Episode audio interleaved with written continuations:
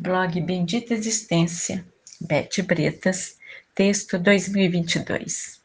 Dizem que começou no primeiro dia de janeiro, mas na verdade já começou há muito tempo. Começou no tempo em que tudo que irá acontecer agora iniciou. O colonialismo, a escravidão dos africanos, o genocídio dos povos indígenas, a Primeira Guerra Mundial, a bomba de Hiroshima, o desmatamento da Amazônia, a Revolução Industrial, o capitalismo. Eu vi um povo e a luta, eu vi um povo nas sombras, eu vi um povo destruir um reino, eu vi um povo exterminar outro povo. Entre séculos estamos escrevendo histórias e construindo os caminhos.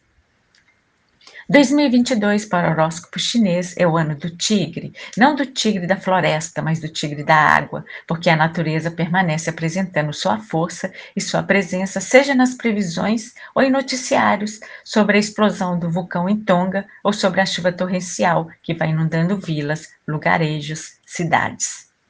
Chuvas que marcam mais uma vez o início de um ano novo.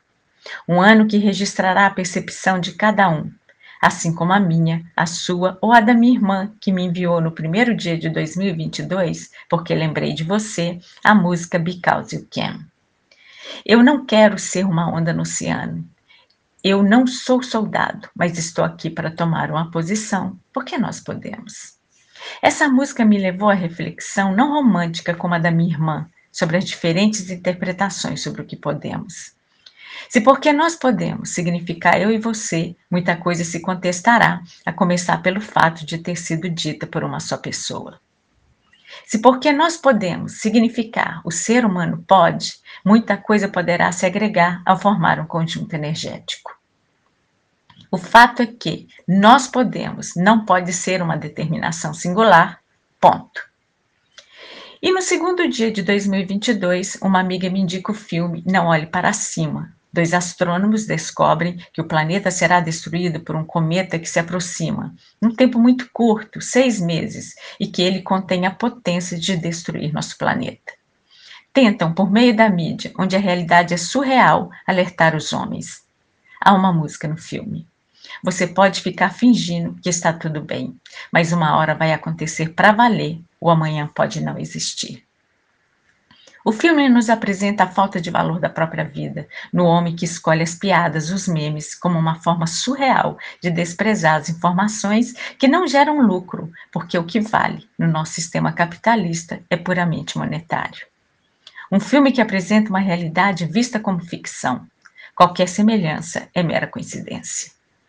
No entanto, como negar que somos hoje uma sociedade alienada, presa a uma mídia que manipula muito bem a informação? Como negar que somos seres sociais individualizados frente a uma tela onde cada um escolhe a forma como irá reportar o fato? E no meio dos fatos, o político, o poderoso mor, aquele que manda na nação. Indica o filme.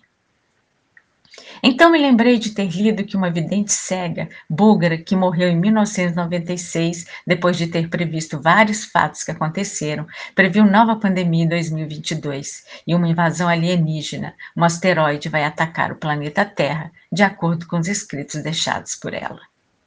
Se as previsões ou ficções são verdadeiras possibilidades ou não, o fato concreto é que o planeta não está sendo destruído por alienígenas. Nosso extermínio independe de videntes de gurus. Porém, serão os alienígenas que colocarão um ponto final nesse mundo cheio de pessoas sem teto e cheias de vazio, das coisas que se perderam nos alagamentos e desmoronamento de encostas em meio à pandemia que invadiu 2020 e que ainda não foi embora? A realidade não está dada. Ela é uma realidade cheia de discursos e disputas, cheia de valia e de menos-valia sobre vidas humanas. E antes de acabar janeiro, se despediu dessa realidade Elsa Soares, a mulher do fim do mundo, uma representante feminina tão valiosa. Na avenida deixei lá a minha pele preta e a minha voz. Na avenida deixei lá a minha fala, a minha opinião, a minha casa, a minha solidão. A mulher do fim do mundo serenamente partiu, por morte natural, assim como uma vela lentamente se consumindo em chama até o fim. E Lia Luft morre faltando tão pouco para entrarmos em 2022.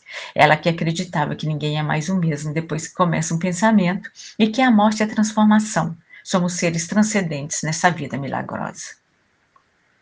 A vida que nos acorda todos os dias e nos oferece oportunidade para o próprio acordar e refletir sobre o que se construiu, o que se constrói. Reavaliar a forma como atuamos nesse planeta lindo, como estabelecemos as relações humanas, como criamos nossas leis, como amamos. Avaliarmos a forma como a vida pulsa em nós. Acredito ser isso que um ano novo nos oferece a cada 365 dias.